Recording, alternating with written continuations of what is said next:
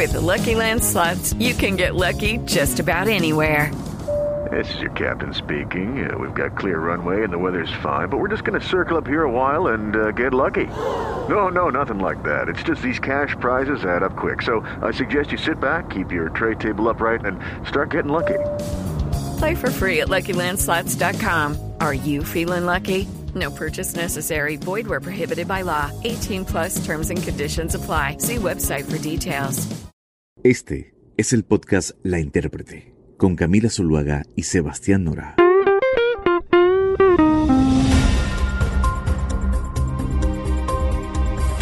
Hola a todos, hoy estamos aquí en un eh, nuevo capítulo, iniciando temporada de La Intérprete. Sebastián Nora, ¿qué hubo?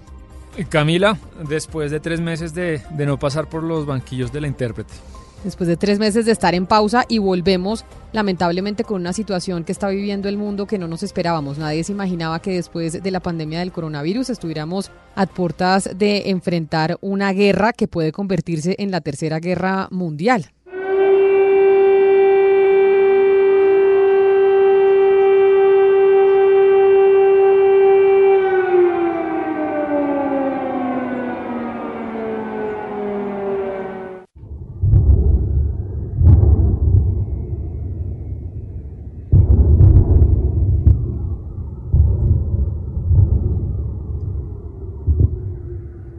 Complicado, un, eh, un, conflicto que tiene unas raíces, unas semillas históricas, pero también étnicas, y también que, que viene por un incumplimiento mutuo de un acuerdo que se firmó hace unos años, pero ni, ni que la OTAN, Camila, ni Rusia han tenido la disposición de cumplir.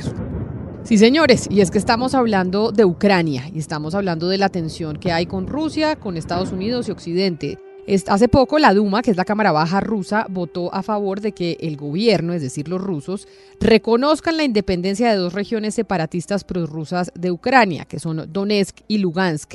Mientras tanto, las tropas de Moscú, desplegadas por Putin, pues siguen ahí en la frontera y la Duma también las autorizó para que pudieran pisar territorio ucraniano, como pasa en el, en el Congreso colombiano, por ejemplo, que el Congreso tiene que aprobar y autorizar el desplazamiento de tropas, eso mismo pasó en Rusia y ahí es donde pues muchos empezaron a temer lo peor y que se pudiera desatar una guerra. Считаю необходимым принять уже давно назревшее решение.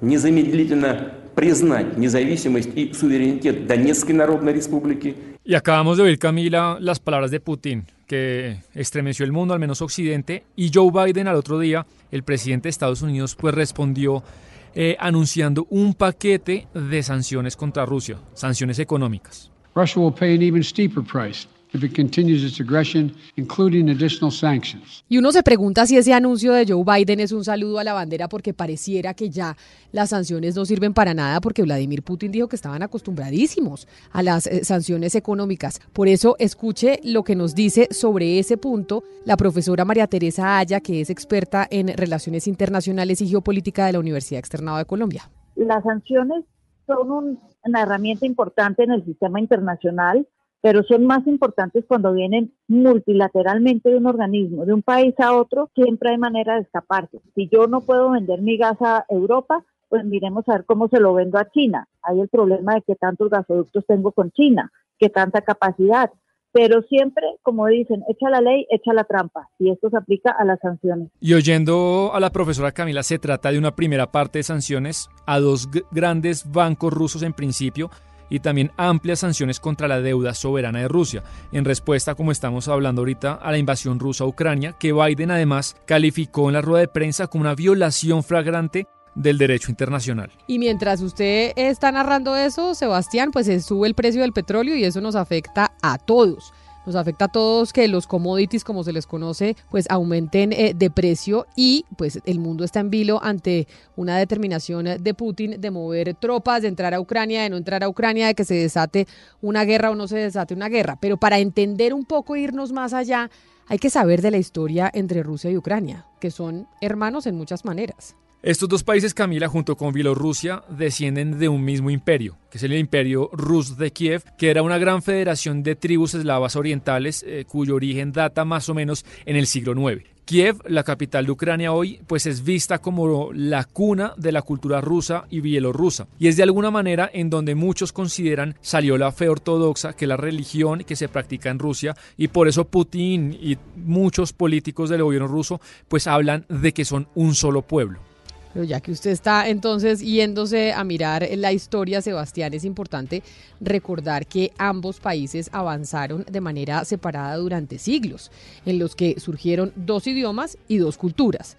Rusia creó un imperio que estaba gobernado por los Romanov durante tres siglos y Ucrania pues no había logrado consolidar un estado unificado, porque también es importante tener eso en cuenta.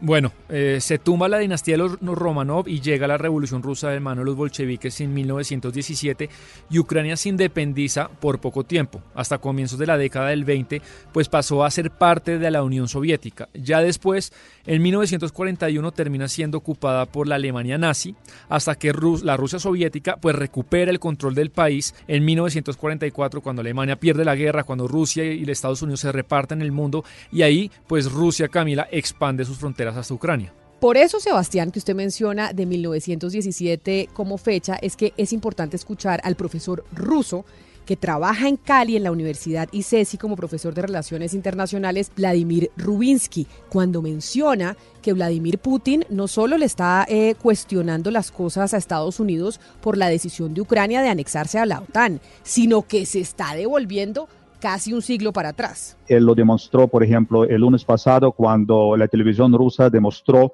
eh, la reunión del Consejo de Seguridad donde básicamente Vladimir Putin estaba intimidando a los miembros del Consejo, demandando de ellos apoyar eh, las decisiones cualquiera que él va a tomar. Yo creo que sí, efectivamente, yo estoy eh, de acuerdo con la doctora María eh, Mejía que realmente lo que nosotros encontramos en este momento es un asalto, si quiere, sobre el orden internacional tal y como lo estamos conociendo. Lo que intenta decir Vladimir Putin es que las reglas de juego anteriores ya no son válidos. La otra fecha bisagra de este tema, Camila, es 1991, porque es cuando estos dos países, junto con Bielorrusia, firman la disolución de la Unión Soviética. Y desde ese momento, el gran territorio, pues todo el territorio que era la URSS, se divide entonces en 15 repúblicas independientes. Pronto, Sebastián, entonces sigamos con nuestro recorrido histórico. Sectores y regiones de Ucrania empezaron a occidentalizarse, por decirlo de alguna manera, y tender puentes con Europa y con Estados Unidos. Eso, por supuesto, pues nunca agradó a Rusia. Además, Vladimir Putin nunca olvidó ni perdonó que Nikita Khrushchev presidente de la Unión Soviética, le diera a Ucrania en 1954 la península de Crimea, que es un territorio estratégico en lo militar y lo comercial, que tiene riquísimas reservas de recursos de gas y de minerales. Es que siempre cuando usted empiece a ver conflictos, ahí hay gas y minerales y commodities. Siempre hay riqueza debajo del tapete. Y las... Ok, round two. Name something that's not boring. laundry? Uh, a book club. Computer solitaire, huh? Ah, oh, sorry, we were looking for Chumba Casino. That's right. ChumbaCasino.com has over 100 casino style games. Join today and play for free for your chance to redeem some serious prizes. ChumbaCasino.com. No purchase necessary. Full prohibited by law. 18 plus terms and conditions apply. See website for details. Y el conflicto que vemos hoy, Camila, es la recuperación en 1914 de lo que usted está diciendo de Crimea. Tras la caída del presidente ucraniano Viktor Yakunovich, en Crimea empezaron a aparecer lo que llegamos a conocer hoy como los hombrecitos verdes. Eran miles de soldados con armamento moderno ruso que se tomaron el parlamento de Crimea. A los pocos días, Camila, un líder prorruso declaró la independencia de Crimea y se organizó un referendo, que fue muy criticado además porque se dio, mejor dicho, en una invasión militar. Y ese fue el instrumento que finalmente Vladimir Putin utilizó para anexar Rusia a Crimea, que hoy en día lo que decimos es un territorio en disputa, pues pocos países del mundo lo reconocen oficialmente como parte del territorio ruso. Pero Sebastián, mire, Moscú también fomentó una rebelión separatista que se hizo con el control de parte de la región ucraniana de Donbass, que tanto la hemos oído mencionar por estos días, porque ahí es donde le autorizaron a, a Putin que llevara también eh, las tropas rusas del Parlamento. Porque ahí en esa región ucraniana de Donbass, ahí hubo una guerra que aún se prolonga y en la que han muerto más de 13 mil personas.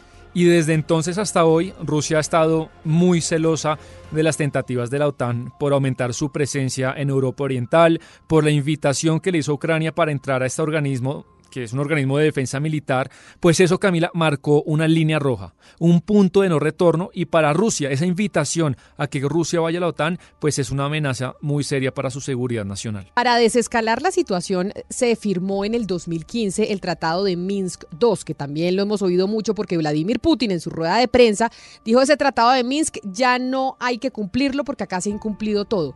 En ese Tratado de Minsk, que fue una reunión entre los líderes de Rusia, Ucrania, Alemania y Francia, que se dio en 2015, pues lo que se buscó es llevar paz a las áreas de Ucrania tomadas por separatistas prorrusos. El acuerdo pues ha sido incumplido, como yo le digo, en gran parte, y su objetivo pacificador está completamente en entredicho, además porque Putin ya dijo que no lo va a cumplir.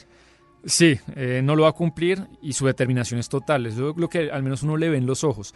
Y ese ha sido el germen del conflicto que tiene Ucrania, como ahorita yo diría, Camila, una suerte de frontera roja entre Rusia y Occidente, tal cual como fue en la Guerra Fría. No, bueno, pero oigamos también una voz eh, rusa para entender eh, las dos partes, tener la visión norteamericana y la visión rusa, porque ellos hablan de los pecados de la OTAN y qué cosas eh, se están informando de manera parcial en este lado del mundo, en Occidente. Por eso escuche a Andrei Baklitsky, que es un investigador del Instituto Estatal de Relaciones Internacionales de la Universidad de Moscú, que nos habla precisamente de los incumplimientos de la OTAN. Está preocupada la gente, y no es que está preocupada de la noche a la mañana, sino la gente está preocupada por una situación que viene desde lejos. Por lo que me tocó escuchar, había un experto que también a mi juicio lo, lo explicaba bastante bien, porque desapareció la Unión Soviética y uh, la OTAN siguió expandiéndose hacia el este, ¿no? Ya se encuentra en las proximidades del territorio ruso, a punto tal que yo creo que un dato que lo dice todo, que lo explica claramente, tal y como decía el presidente ruso, si un misil o si misiles de la OTAN están instaladas en Ucrania, ni siquiera van a necesitar 10 minutos para alcanzar la capital rusa, Moscú. Aquí de lo que se trata es de la seguridad nacional. De ahí la preocupación rusa. Entonces ahora Rusia pide garantías, esas garantías no se les dan, ¿no? Entonces dicen que no les vamos a atacar, pero creen nuestra palabra. Otra cosa que dice Baklitsky, Camila, es que nos comentó el peligro que supone para esa zona, para Rusia, si Ucrania pues, llegase a ingresar formalmente a la OTAN. Sí, la OTAN fue creada con las mejores intenciones para defender la democracia y para defenderse, no para atacar. Y pregúntale ahora mismo a la gente de Irak que fue, fue, que fue bombardeada y atacada bajo el falso pretexto de armas químicas que luego no se confirmó. Y pregúntalo también a la gente de Yugoslavia también sobre lo mismo. Y preguntan a muchos, muchos, muchos, además, países que también sufrieron en carne propia, que es porque son las intenciones tan pacifistas y um, de carácter defensivo. Así que en Rusia hay preocupación, preocupación muy bien articulada.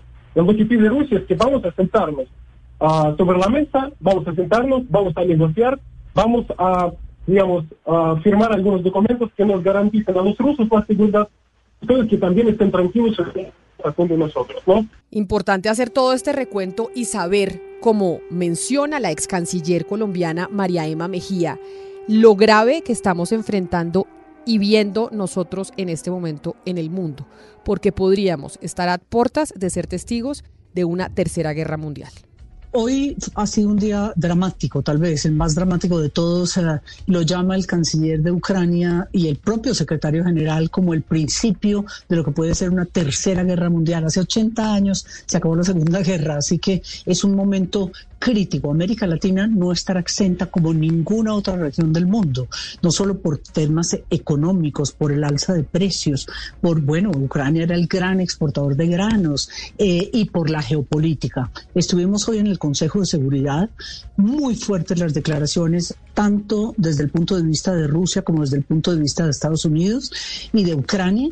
Y por supuesto, eh, la embajadora, particularmente de Estados Unidos, lanzó un llamado a que esta crisis no solo implicará una posible inmediata invasión y una guerra por la ciudad de Kirkov, del, muy pegadita al este eh, de Rusia, a Ucrania, sino que también implicará un tema de desplazamiento humanitario enorme, que podría llegar a 5 millones. Ya de por sí el mundo está en hambruna, así que eh, para Colombia sería difícil. La ecuación con Venezuela, es el segundo punto, es muy dramática. Y al margen de todo este contexto, Camila, de tratados y y contexto histórico que hemos dado, hay otra cosa que yo le veo en los ojos a Vladimir Putin y es las ganas de darle a Rusia un lugar en el mundo que él cree que se le negó, la importancia de Rusia en la derrota a los nazis, eh, la importancia de Rusia después de 1991 y uno pues lo ve como con esa idea de, de ser un vengador de su pueblo. Yo no sé qué tan peligroso es que un presidente se crea el vengador de su pueblo y que venga a reivindicar historia en nombre de todo el mundo. A mí eso me parece tenebroso. Pero además no solo eso, estamos, Sebastián, ahora que empezamos una nueva temporada de la intérprete en este 2022, siendo testigos de cómo se está forjando un nuevo orden mundial.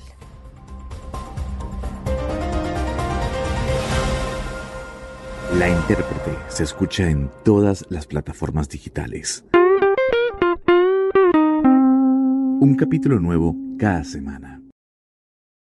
Hello, it is Ryan, and I was on a flight the other day playing one of my favorite social spin slot games on chumbacasino.com. I looked over the person sitting next to me, and you know what they were doing? They were also playing Chumba Casino. Coincidence? I think not. Everybody's loving having fun with it. Chumba Casino is home to hundreds of casino style games that you can play for free anytime, anywhere, even at 30,000 feet. So sign up now at chumbacasino.com to claim your free welcome bonus. That's chumbacasino.com and live the Chumba life. No purchase necessary. VGW. Void prohibited by law. See terms and conditions. 18 plus.